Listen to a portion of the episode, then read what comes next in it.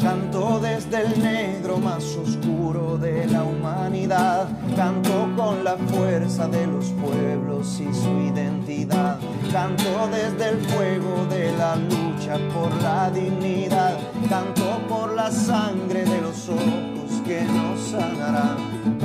Para denunciar que el nunca más no era verdad. Canto por los muertos que se fueron y no volverán Canto sin sosiego porque nada los devolverá.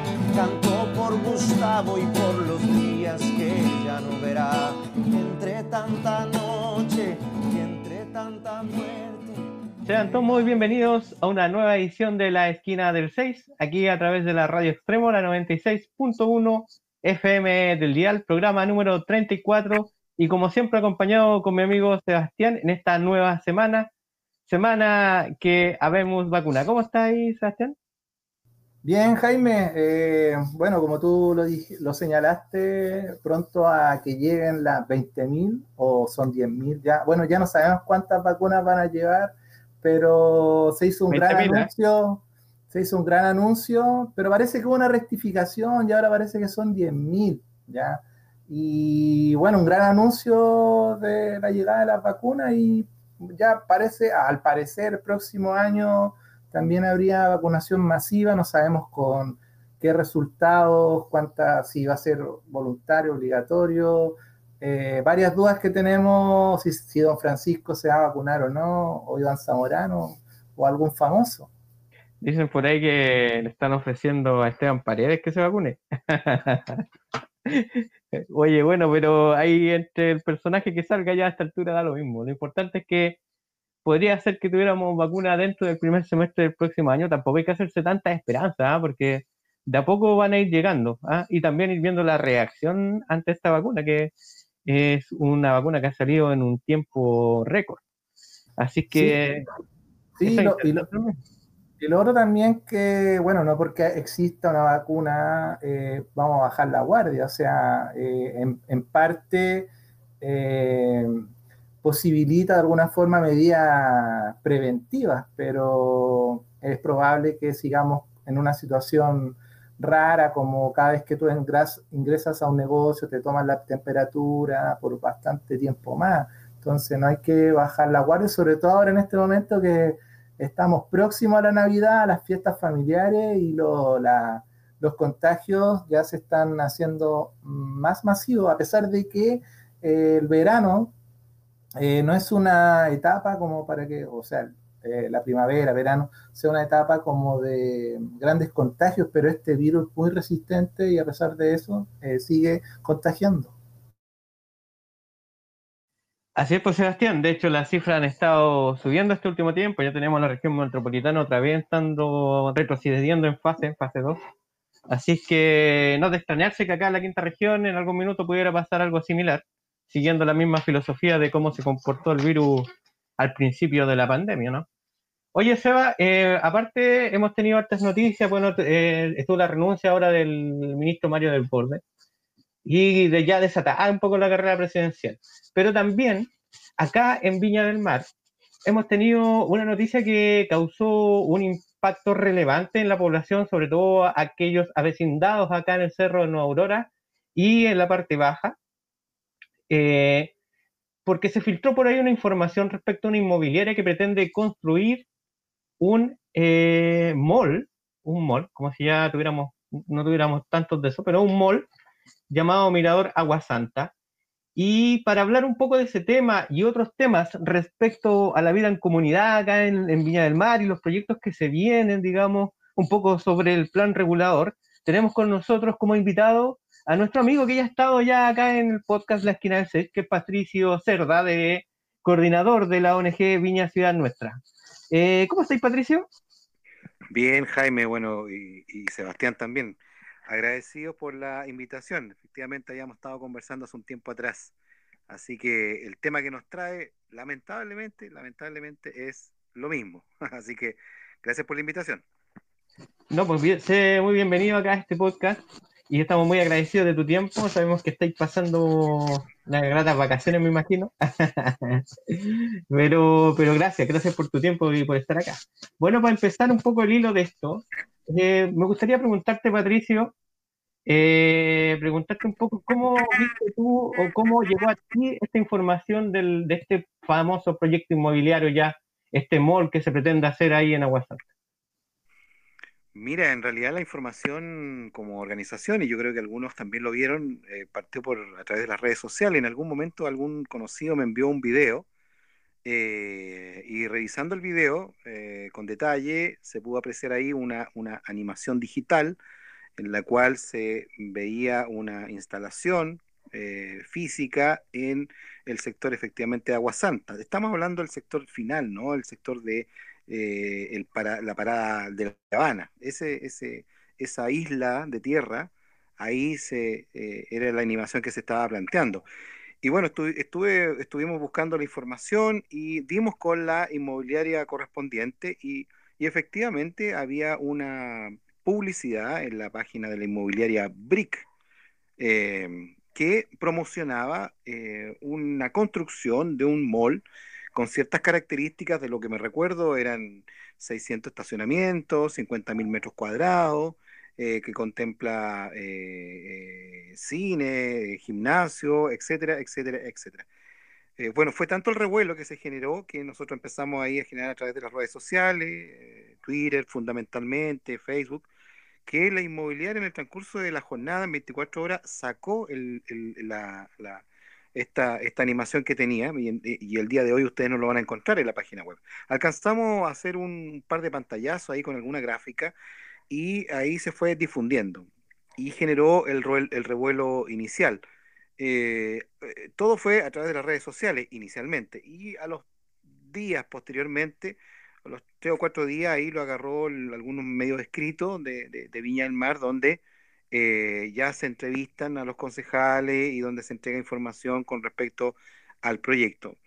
De manera paralela, nosotros conseguimos información y pudimos confirmar efectivamente que hay una autorización del mes de junio de este año, en plena pandemia, de un proyecto, de un anteproyecto, de un anteproyecto ingresado al municipio por la inmobiliaria BRIC en conjunto con la inmobiliaria Triangular, eh, eh, presentado al municipio, la dirección de obra, autorizado y firmado, eh, y que, efectivamente plantean el desarrollo que ellos han planteado como, le llaman ahora un street center, ¿ah? es como algo más pequeño del mall, pero yo para mí es un mall, eh, con, ciertas características comerciales, instalado efectivamente en el lugar que, estamos hablando, ¿no? que es la parte final, de ahí frente a la parada de, de la parada de Agua Santa, que es la parada Habana. Eh, y esto lo difundimos también por las redes sociales y bueno, lo, dimos a, conocer. Esa es como la etapa inicial de, toma de conocimiento de esta iniciativa. Eh, Patricio llama la atención que haya sido a través de las redes sociales que la comunidad se entera de este proyecto. Eh, y bueno, y, para sorpresa saber también que había una aprobación de, comenzar con estos trabajos eh, de un mall que tiene 50.000 metros cuadrados eh, de construcción. ¿Cuánto impacta en la ciudad un nuevo mall? ¿Cuánto impacta en Aguasanta, en esta zona sur, ya prácticamente bastante habitada? Mira, yo creo que aquí, Sebastián y, Jaime, hay que tomar varios elementos. El primer elemento es que eh, se plantea un proyecto en la principal bajada que tiene la comuna de Viña del Mar, la principal bajada, además histórica, que es la bajada de Agua Santa. Espacio que todos los vecinos del Nueva Aurora, todos los vecinos de Recreo, todos los vecinos que transitan, de, vienen de Santiago, saben perfectamente que hay un caos vial permanente en el sector. No hay que esperar un fin de semana largo para darse cuenta, cualquier día de semana, a las 6 de la tarde la, o, a primera hora de las mañanas, cualquier día laboral, ahí está con el sector. Por lo tanto, ese es un primer elemento. Eh, segundo elemento es que, eh, eh, por lo tanto, nos parece una, una apuesta muy riesgosa que está haciendo la, la empresa inmobiliaria con respecto a eso. Bueno, ellos lo plantean como un, con, un, con un estudio ahí del tema vial, etcétera, etcétera.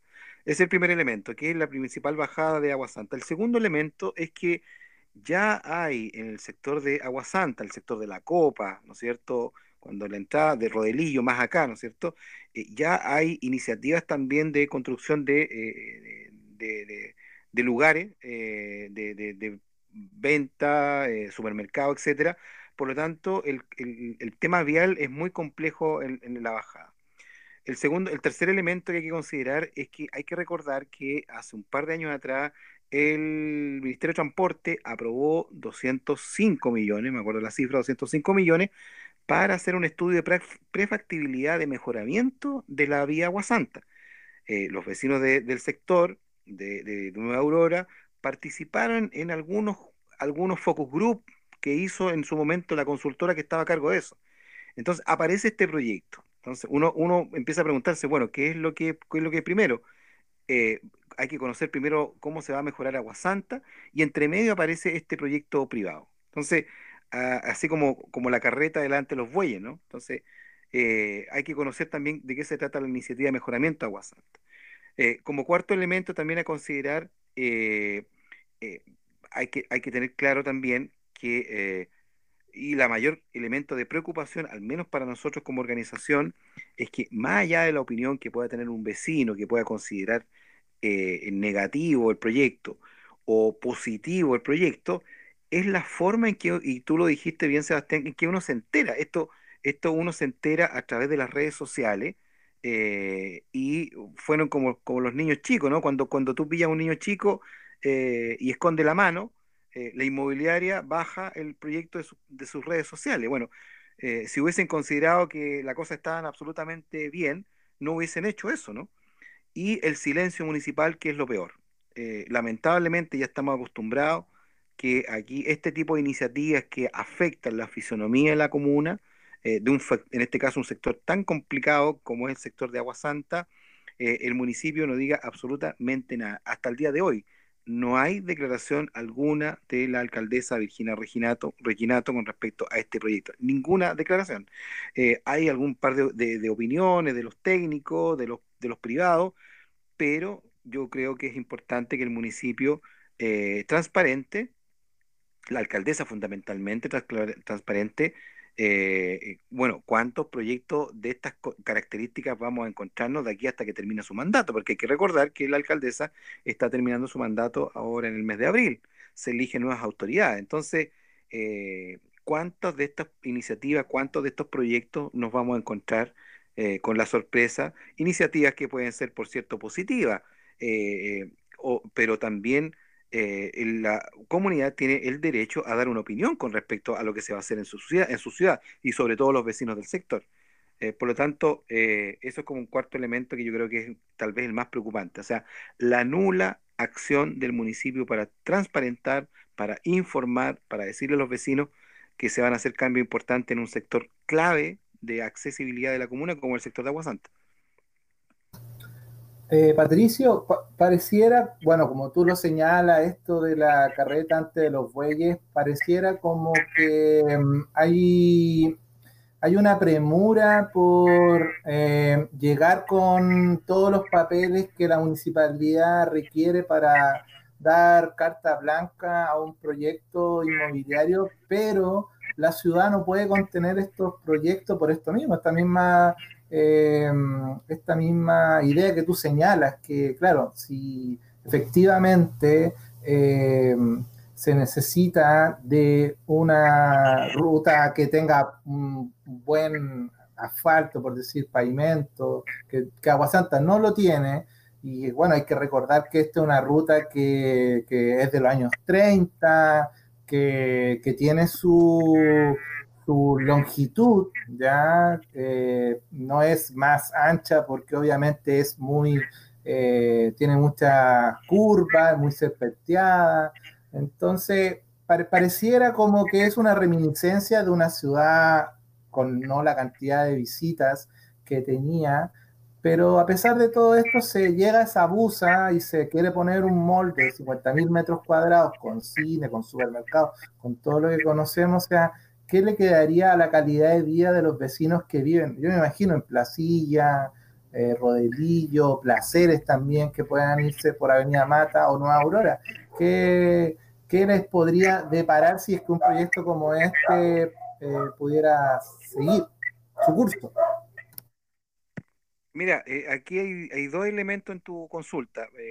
la primera idea que tú planteaste es con respecto al apuro, ¿no? Pareciera verse un apuro con respecto al tema de ingresar los papeles para los proyectos. Aquí hay que aclarar algo que es importante también y, hay que ser eh, objetivo en este tema. Las direcciones de obras municipales tienen autonomía en muchos ámbitos con respecto a la misma autoridad municipal. Ellos no, dependen directamente del, alcalde o la alcaldesa. Eh, eso es así. Eh, si un privado ingresa una carpeta con respecto a una iniciativa y cumple todos los todos los papeles, ¿no es cierto? Todos los requisitos que se están pidiendo, la dirección de obra tiene la obligación de iniciar el trámite correspondiente. Si no lo hiciese, incluso el privado pudiese demandar al municipio, porque cumpliendo con todas las normas de la ley, ellos están actuando bajo la norma, eh, el municipio no quiere tramitar. Por lo tanto, eso es importante aclararlo. Pero aún así, hay una responsabilidad que es política de la alcaldesa, porque la pregunta que nace en este sentido es, eh, eh, sabemos que efectivamente la dirección de obra tiene la obligación de tramitar los proyectos cuando cumplen con toda la norma, sabemos que existe una, una ley de urbanismo, ¿no es cierto?, que, que es muy deficiente, por lo tanto, eh, la pregunta que uno tendría que hacerle aquí a la alcaldesa es, ¿qué ha hecho ella para que este proyecto de Agua Santa y de todos los demás no afecte o afecte en menos medida al entorno donde va a estar ubicado? O sea, ¿qué ha hecho el municipio para que ese proyecto no dañe eh, o al menos eh, sea revisado con participación de los vecinos donde se va a instalar? Esa es una pregunta que es abierta, que en definitiva el municipio no, se, no, puede decir eh, la autoridad que aquí la dirección de obras se mandan sola, efectivamente hay cierta autonomía, como ya lo planteo, pero también hay una gestión que es, política de, la, de la primera autoridad de generar eh, con el entorno, con la comunidad, la participación y el conocimiento. Ese es un primer elemento. Y lo segundo, a, lo que consulta cómo va a ser afectado, bueno, hay un tema de la, de la movilidad, del, tránsito que es evidente. Yo no soy experto en tránsito, pero es evidente, si no hay que ser experto para darse cuenta, el colapso de la avenida, de la bajada de Agua Santa, eso es así. Y hay un elemento que eh, yo quiero señalar que ayer los Ayer hubo una reunión muy importante, una segunda reunión con dirigentes de juntas de vecinos del, sector de Aguasanta, el sector de recreo, eh, de, toda esa área, em, donde eh, se está generando una cierta coordinación para tratar de recabar todos los elementos técnicos eh, para conocer la carpeta y tomar postura con respecto a este proyecto. Participó incluso gente de los condominios que están al frente y que están en, en el sector. Y un elemento y aquí voy a la pregunta que tú haces, eh, Sebastián, con respecto a cómo lo afecta. Todos los vecinos que, estaban en esa reunión plantearon que cuando se instalaron estos eh, edificios que ya están, por ejemplo, frente al mirador de eh, Pablo Neruda, por ejemplo, el principal problema que ellos tuvieron fue cómo les disminuyó la presión de agua de sus casas. La presión de agua de sus casas les bajó considerablemente. Y ese es un daño producto, ¿no es cierto?, que estos grandes proyectos se, enchufan, por decirlo en, bruto, se enchufan a las mismas cañerías, a los mismos ductos de toda la comuna, eh, pero estamos hablando de edificios de 20 pisos con, con 300 departamentos. O sea, imagínate el consumo que existe. Por lo tanto, todo el entorno se, se vio afectado en, eh, el, eh, se va a ver afectado porque ya, ya lo, han, lo han vivido con respecto al tema del agua. Y por cierto, en la medida que van pavimentando las que van pavimentando los sectores, eh, con estacionamiento, etcétera, el agua lluvia cae directamente a la población, eh, al sector de Santa María, al sector de, de, de, recreo, etcétera, etcétera. Entonces, el daño es muy complejo. Eh, la ciudad de Viña del Mar está muy complicada, hay muchas iniciativas que se están desarrollando. Eh, pero, pero van a afectar, van a afectar sin duda al, entorno, de todas maneras. Bien, Patricio, oye, vamos a dejar hasta ahí esta, esta conversa por ahora porque vamos a irnos a una pequeña pausa musical y a la vuelta vamos a seguir conversando. Recordarles a todos que están acá en la sintonía de la Radio Extremo, la 96.1 FM del Dial y acá en el programa La Esquina de 6. Vamos a esta pausa musical y seguimos conversando.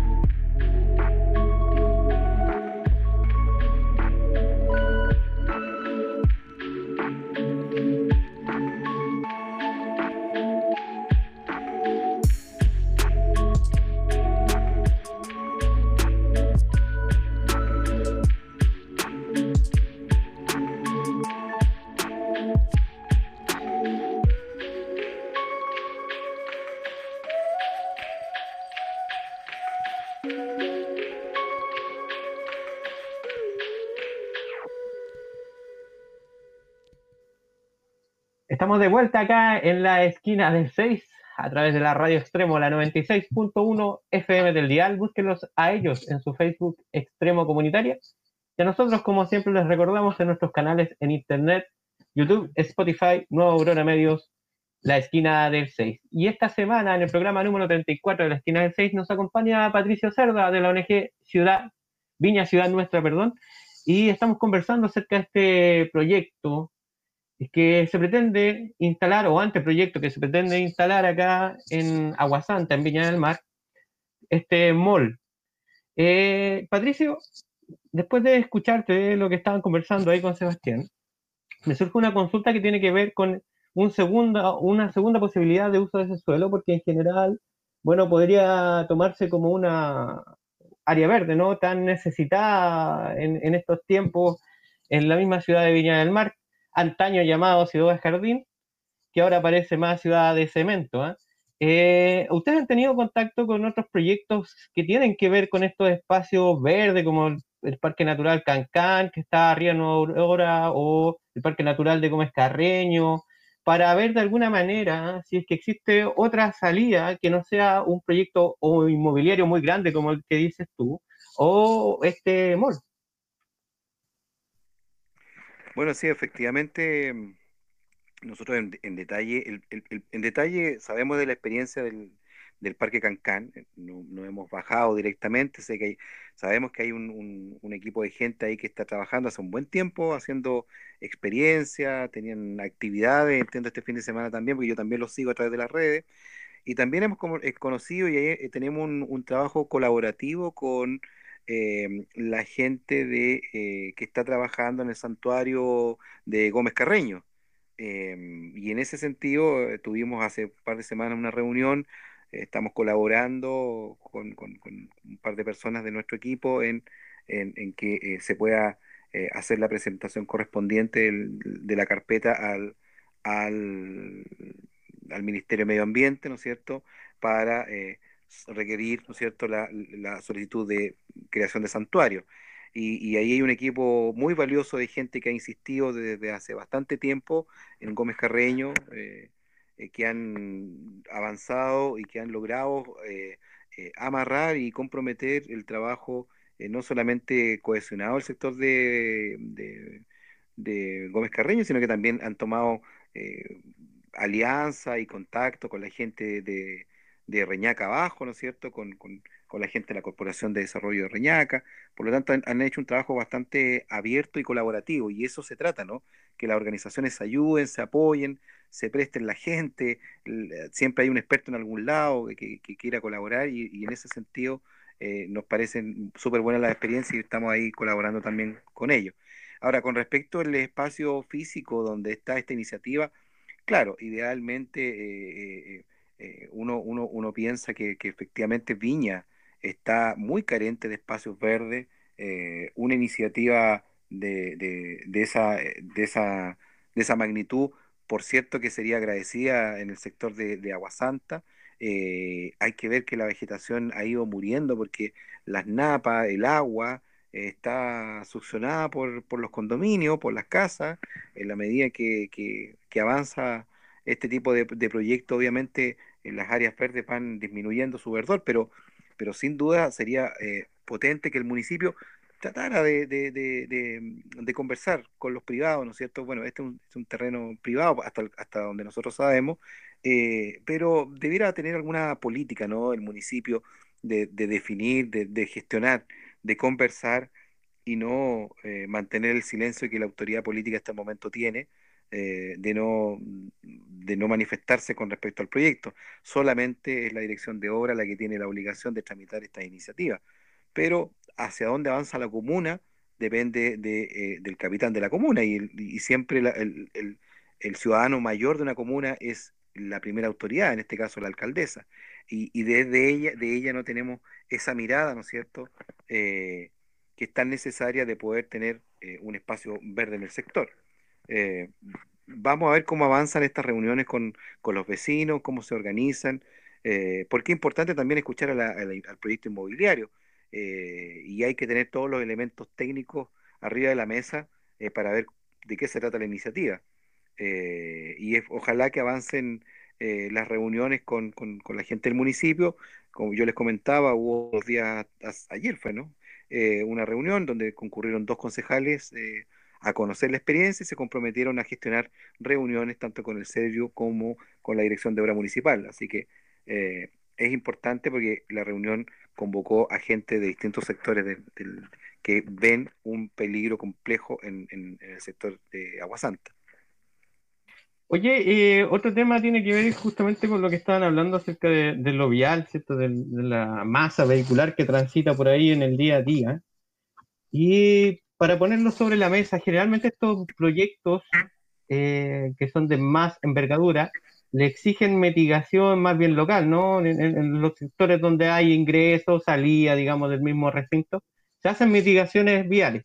Ahora, siempre esas mitigaciones son viales locales y no están pensadas en el contexto en que se, emplaza, digamos, esta gran vía, este gran cordón que vendría siendo Agua Santa y cómo se conecta entre el plan de Viña del Mar y la parte alta de Nueva Aurora, como dice bien Sebastián, Cerro Rodelillo, Placeres, que forman ya toda una macro, una macro zona. Eh, respecto a lo mismo, eh, es interesante empezar a evaluar de qué manera, como decías tú bien, Patricia, en un principio, este ensanchamiento que se, se pretendió en algún minuto del, del, cordón de Agua Santa eh, influiría también en que otros proyectos de este tipo pudieran eh, estar pensando en construirse a lo mejor en este, en este eje, en este eje vial, pensando en que eh, ya está saturado, y en general, la experiencia, digamos, local e internacional, cuando se amplían estas avenidas, al ponerle un carril más, no avanzan mucho en sostenibilidad, digamos, generalmente se caen a los 10 años porque el parque automotriz sigue creciendo exponencialmente, entonces no es mucho lo que se avanza con eso. Sí, bueno, efectivamente lo que tú planteas es, cierto en el sentido de, la realidad de Aguasanta, eh, es importante conocerla. Yo en un momento lo planteé, eh, hace un momento atrás, a nosotros nos interesa, nos interesaría mucho conocer cuál es la propuesta que se está haciendo del mejoramiento de Aguasanta. Eh, cuál es la propuesta y cómo se, cómo, cómo se enlaza o cómo se asocia o cómo se vincula con este proyecto privado, ¿te fijas? Eh, hay que conocer esa realidad. Ahora, eh, todo Aguasanta llega mm, abajo ahí a Viana eh, y el tema vial es muy complejo. Entonces, en ese sentido, iniciativas de ampliar vías lo único que generan es un mayor tránsito, un mayor vehículo, pero creo que al final no son la solución. Eh, tú puedes poner un carril de, cuatro pistas porque hay taco y le amplías dos pistas más, el taco lo vas a tener igual. O sea, el parque automotriz es enorme y, lo que nosotros, y creo que lo que siempre hay que potenciar es el transporte público más que el transporte privado. Eh, lamentablemente la calidad del transporte público en, el Gran Valparaíso, porque no solamente Viña, sino que en el Gran Valparaíso, y estoy hablando de Valparaíso, Piña, Quilpué, eh, de pésima calidad. Eh, lo hemos sufrido, lo sufrimos permanentemente. Eh, hay que recordar también que había un... hace mucho tiempo la Seremi de Transporte debería haber llamado a, licitar el transporte público y no se ha hecho, no se ha avanzado. los actores que participan del transporte público en Viña son exactamente los mismos y la calidad que existe es pésima. Ya hay sectores muy afectados. Recuerdo eh, la gente, por ejemplo, de Forestal, que siempre tiene muchos problemas con el tránsito. Entonces, cuando uno intenta fomentar el transporte público para dejar el auto en la casa, lo que tenemos aquí es malo. Entonces la gente agarra el vehículo. Eh, y es una cosa que hay que ir avanzando y que hay que ir mejorando. Ahora, con respecto a la ruta, efectivamente, eh, Aguasanta a nosotros nos interesa conocer el proyecto, o sea, cómo se va a mejorar y cómo, y, cómo se vincula con este, con este proyecto privado. Oye, Patricio, eh, em, hay un tema también que me, gustaría destacar también antes de darle paso al Sebastián, que tiene que ver que justo en esa curva donde se plantea construir el mall, eh, han habido accidentes bien trágicos en el pasado también, ¿ah? que tiene que ver un poco también con el diseño, como dice Sebastián, de hace varias décadas de, de Agua Santa, que tiene unas radios de curvaturas que son bien cerrados, de poca visibilidad, donde una vez, si no más no recuerdo, tiene un accidente que se volcó un bus con, con niños, todo un, accidente súper grave. En general, siempre han habido accidentes muy graves en ese punto particular, en esta curva. Sí, efectivamente. Mira, yo, eh, yo vivía en, en, Nueva Aurora, ahí en, en el paradero, en el segundo paradero frente a la UCB Em, bajaba todos los días por Aguasanta, todos los días, todos los días eh, por Aguasanta y siempre habían dificultades en horarios laborales, en los distintos horarios. Y fui testigo de muchos accidentes. Cuando había niebla, por ejemplo, eh, e, en esa curva, efectivamente, frente al colegio, a la escuela, a la, escuela, ¿cómo se llama? Santa María, ¿no? Em, hay una escuela municipal al lado del condominio Calafquén, en esa curva eh, es muy cerrada y efectivamente hay una serie de accidentes. Recuerdo una vez que hay un, vehículo detenido en plena curva y, por atrás, de pura suerte y reacción, no, no, no, otro vehículo no le pegó, pero eh, era imposible verlo. Entonces, yo me imagino ahí con, una, con, un, con un mall, con un street center, llámese como se llame, pero una infraestructura enorme ahí, con entradas y salidas por la misma curva, no, un caos enorme. ¿Para qué decir más hacia abajo, hacia, hacia llegando a Álvarez? Eh, es muy complejo, muy complejo. Patricio, eh, bueno, eh, hacer un poquito de, memoria, el año 2018, si no me equivoco, que no es tanto tampoco, empezó con bombo y platillo el proceso de em, consulta pública sobre el nuevo plan regulador de la comuna de Viña del Mar. Eh, alcanzamos a participar, hablo porque me involucré también en esa participación, sobre todo en Nueva Aurora, en el tema medioambiental, que fue uno de los primeros temas que, que se tocó y que además la consultora, si no me equivoco, Mapocho, eh, fue, fue bien raro ese proceso, como que hacía un gran diagnóstico y al final queda un poquito relegado todo el tema eh, medioambiental. Bueno, a los meses después nos enteramos que ese proceso se detuvo, se, se le puso una pausa, aparentemente por algunos problemas logísticos, eh, se excusó, si no mal recuerdo, ya no recuerdo exactamente el motivo que se expresó, que expresó SECPLA eh, a los medios de comunicación, pero algo ocurrió, algo ocurrió. Eh, y en ese sentido, em, ¿cuánta falta le hace un plan regulador nuevo a nuestra comuna? En el sentido de, claro, de estos parques que se nombran, todas estas eh, construcciones en altura de mall eh, que se están realizando porque tenemos un plan regulador del año 2002 que ya tiene una que se ha estirado ya en demasía.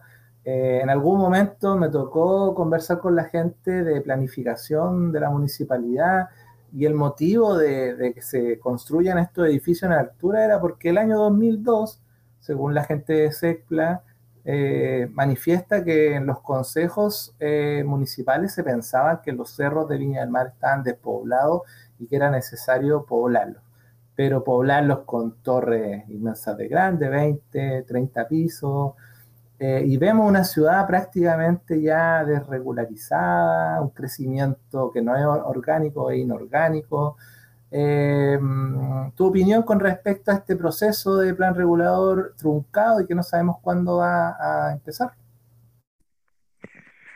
Bueno, sí, efectivamente el panorama no es muy alentador.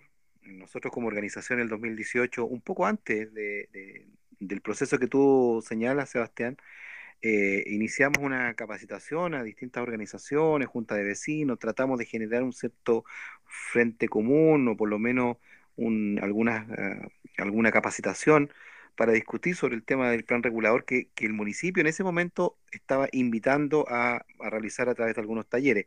Hay que hacer memoria ahí a los, a los vecinos, las vecinas. Recuerden ustedes que la, la, comuna se dividió en, en 12 sectores.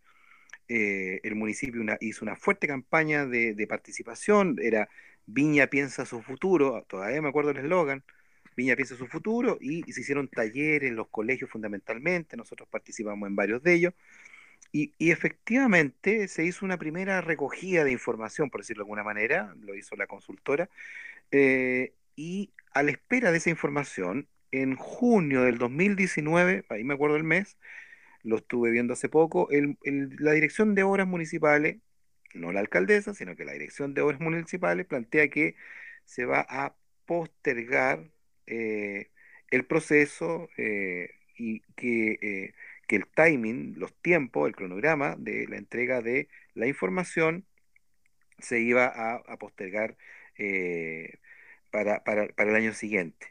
Ahí las razones que argumentaba la municipalidad y que argumenta hasta el día de hoy es que habían, había un atraso con respecto al tema de algunos procesos que tenían que llevar adelante. Pero también una de las versiones era es que el municipio estaba ocupando electoralmente el tema eh, de la discusión del plan regulador, al menos esa fue la acusación que hicieron algunos concejales de oposición en ese momento. Em, y en esa espera nos quedamos, eh, estamos hablando ya a mitad, a casi fines del 2019, en la cual nos enteramos que se iba a postergar el proceso, además, bajo cuerda, había información de que habían algunos, algunos al parecer algunas diferencias de pago con la, con la, con la consultora correspondiente, cuando llega el, eh, bueno, el estallido y llega ahora en marzo la pandemia. Eh, nuestra opinión, para ser muy franco, nosotros creemos que siempre, siempre el municipio avanzó en el proceso del plan regulador como con un freno de mano. Siempre puso un freno de mano. La primera etapa resultó bastante trabajosa, la consultora hizo su trabajo, pero decidieron poner un, poco el freno. Y lo que ha sucedido con la pandemia, a nuestra opinión, es que ha sido prácticamente un, regalo para la actual gestión municipal, porque la pandemia no ha permitido avanzar en en, el proceso que falta, donde hay una segunda y tercera etapa de participación ciudadana. Por lo tanto, la participación imposible ciudadana es imposible hacerla vía Zoom o, cualquier plataforma. Uno, uno esperaría que se hicieran reuniones con la gente. Por lo tanto, y lamentablemente para los viñamarinos y para las viñamarinas, esta pandemia ha sido un, entre comillas, ¿no? un regalo para esta autoridad que no ha querido avanzar en el, en el plan regulador eh, y, la pandemia obviamente ayuda, ¿no es cierto?, a esta inercia donde estamos quietos. Eh, yo creo que no tenemos la discusión el del nuevo plan regulador, lo vamos a, no vamos a tener eh, plan regulador nuevo antes del año 2022, o sea, es, es imposible. Por lo tanto, las, el, privado, las inmobiliarias están ingresando proyectos con el en el marco de nuestro actual plan regulador, que es del 2002, bien lo decías tú, Sebastián, que, es un plan regulador que es más permisivo, donde hay una mirada mm, antigua de la ciudad, que, que, que, de otra manera no, está, no tiene la mirada de los problemas que tenemos actualmente. Eh, por lo tanto, vamos a tener que seguir encontrándonos con, dificultades como la que estamos encontrando en Agua Santa, como también hace un par de días atrás, y esto es tal vez en exclusiva para ustedes, eh, nos encontramos también de un sector donde se va a levantar una torre, en un sector bien complejo que es el, sector de Chorrillos, prácticamente eh, en el costado de una clínica privada que hay ahí en el sector. Eh, estuvimos conversando con algunos vecinos que no quisieron vender, pero ya hay una inmobiliaria que está trabajando ahí, así que vamos, estamos organizando una reunión con los vecinos del lugar. Es decir, estamos, vamos a seguir encontrándonos con esta iniciativa que insisto, insisto, no es que sea, no es que uno esté en contra de, esta, de estos proyectos del crecimiento de la ciudad, de que haya eh, nuevas, construcciones, de, de, mantener un, no se trata de mantener un inmóvil la ciudad, se trata de que la autoridad política transparente la forma en que la ciudad avanza y lo que queremos para Viña del Mar. No puede ser que exista un silencio de parte de la, de la alcaldesa eh, hasta el día de hoy, por ejemplo, con el proyecto de Agua Santa, y no tengamos claridad y sigan entrando y entrando proyectos y carpetas y, que avancen sin eh, conocimiento de la ciudadanía. Bien, Patricio. Eh, bueno, ahí estamos hablando con Patricio Cerda de la ONG Viña Ciudad Nuestra acerca de este plan regulador que se está tramitando acá y se le ha puesto cierto freno en, la Muni de Viña del Mar. Pero ahora nos toca ir a una pausa musical y a la vuelta vamos a seguir conversando.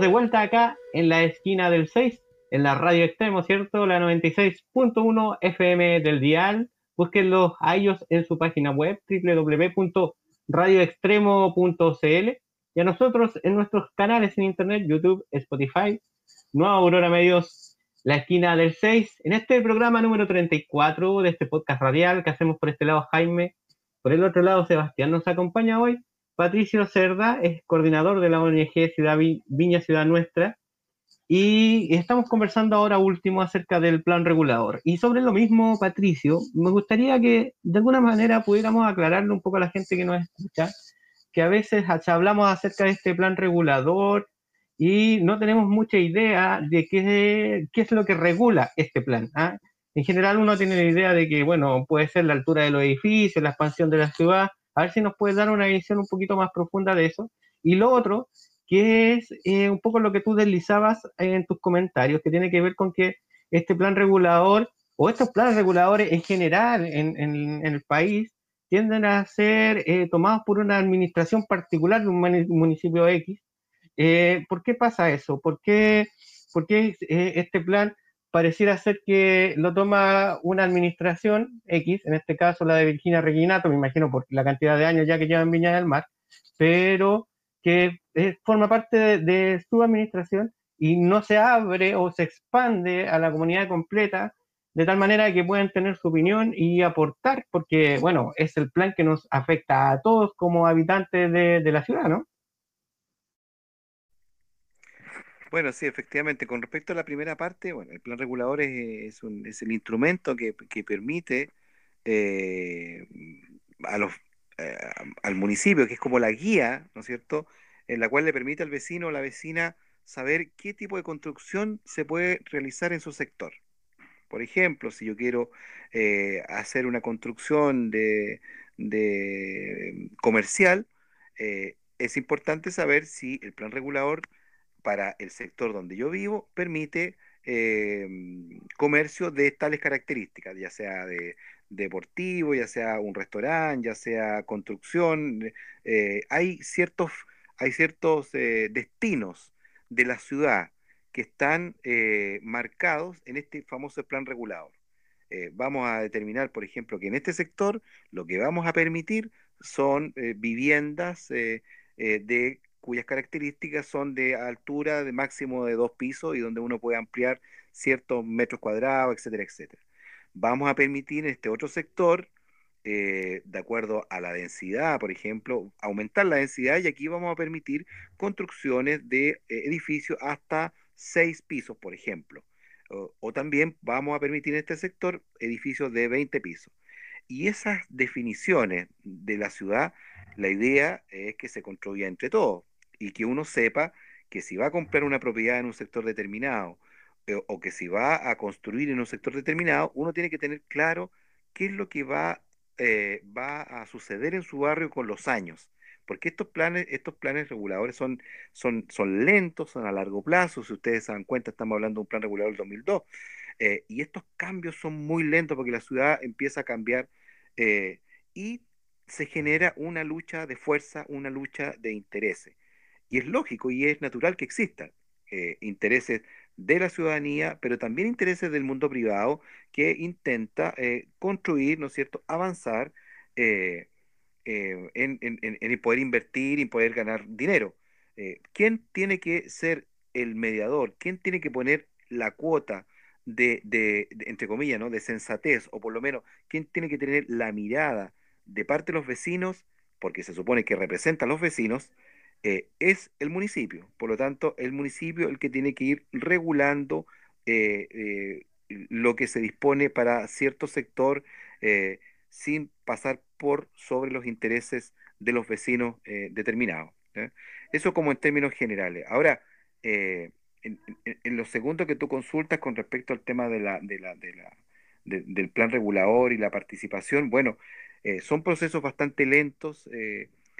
Ya lo comentábamos, este, esta discusión del plan regulador de Viña del Mar se hizo con una primera etapa participativa y lamentablemente la participación en Chile no es una participación vinculante. Eh, la participación ciudadana como tal, en el ámbito, por ejemplo, medioambiental, en el ámbito de, de, la construcción, en el ámbito de las leyes incluso, es una participación eh, menor, consultiva, pero no es una participación vinculante, por ejemplo. Eh, no existe, por ejemplo, y aquí me, voy, me salto a otro tema, pero que también es importante, por ejemplo, en otros países existe la posibilidad de que un número determinado de, eh, de, vecinos o de ciudadanos con cierta cantidad de firmas eh, puedan, sean capaces de levantar proyectos de ley. Aquí en Chile no existe eso. Aquí las leyes las plantea el Ejecutivo, o sea, el presidente, o los parlamentarios, cuando no tienen que ver con recursos económicos. Eh, pero no existe una iniciativa de ley que sea ciudadana. Por lo tanto, es importante que a lo mejor en la, nueva, la nueva constitución que se va a discutir se, se, se, se pueda establecer que proyectos de ley nazcan desde la ciudadanía. Entonces, en Chile no existe mucho la participación ciudadana vinculante.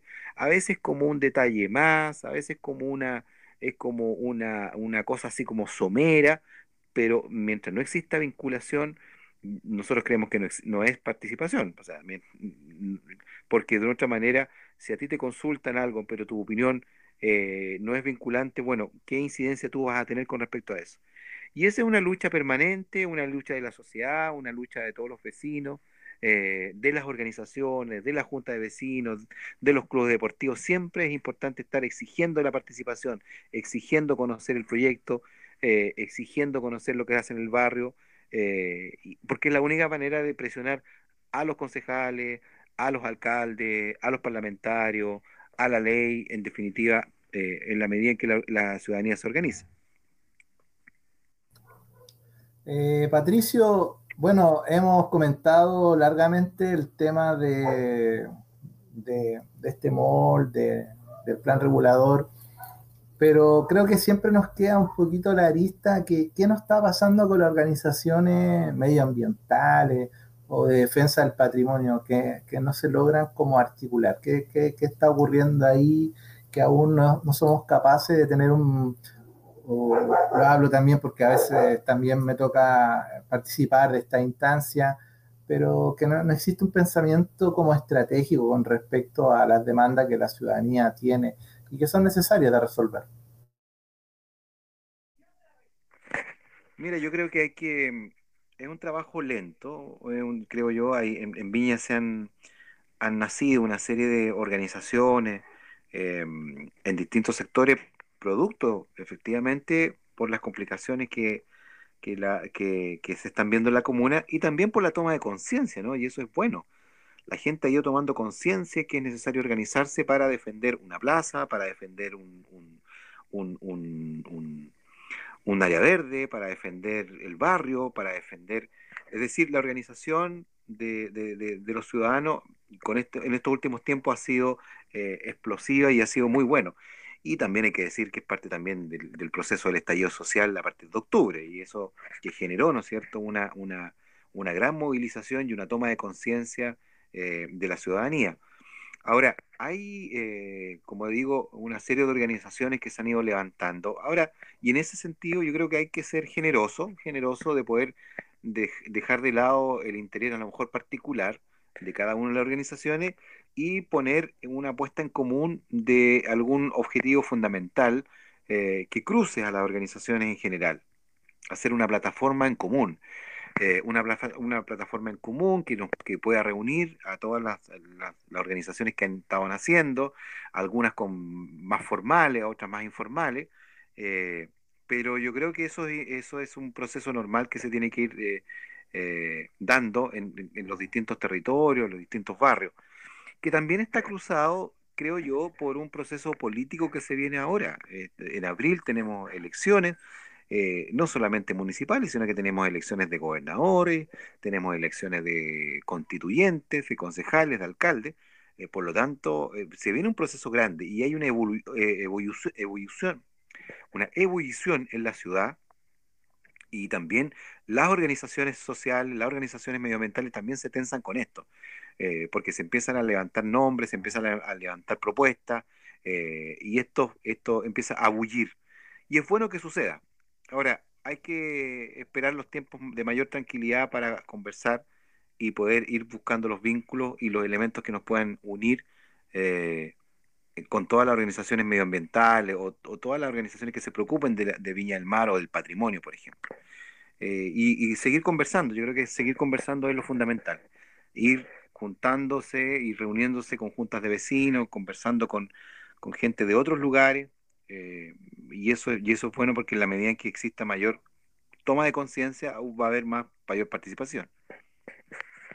Bueno, con esa reflexión, Patricio, yo creo que nos vamos a quedar. Ya estamos en el minuto final del programa, se nos hizo cortito dentro de toda esta conversación que necesitábamos tener respecto a este MOL y el plan regulador. Y es importante lo que tú indicas, ¿ah?